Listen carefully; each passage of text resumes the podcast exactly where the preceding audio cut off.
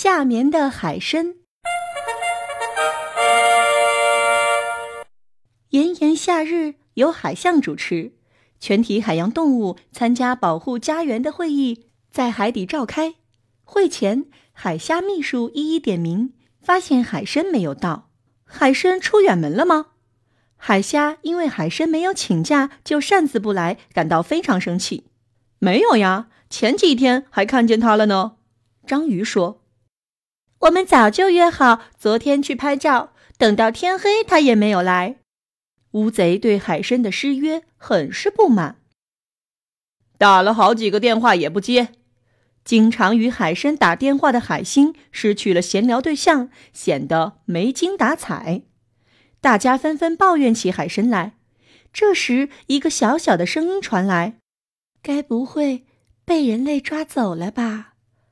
珊瑚的声音虽小，但是大家吓出一身冷汗。那还等什么？我们赶快去看看呀！大伙儿都往海参家跑去。门被敲得咚咚响，海参的家里依然静悄悄的。大家都往后撤，看我的！海象砰的一声就把门给撞开了。大家看到海参正躺在床上呼呼的睡大觉呢。醒醒呀！别睡了，快醒醒呀！大家都在摇海参，可是海参依然纹丝不动。海参是在夏眠。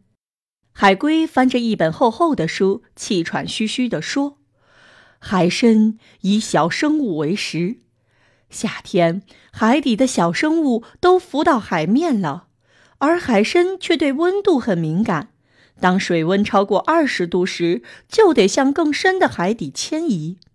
由于在新的地方缺少食物，没有东西可吃的海参只好进入夏眠状态。这是生物为适应环境而养成的习惯。原来是这样啊！是我们错怪海参了。海虾说：“大家都走吧，不要打扰它休息了。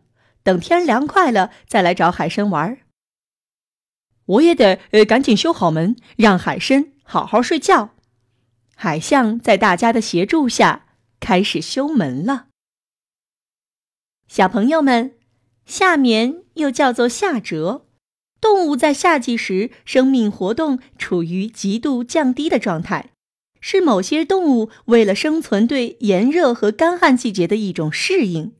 自然界中还有许多动物有夏眠的习惯。比如说，地老虎虫、非洲肺鱼、沙蜥、草原龟、黄鼠等等，你知道了吗？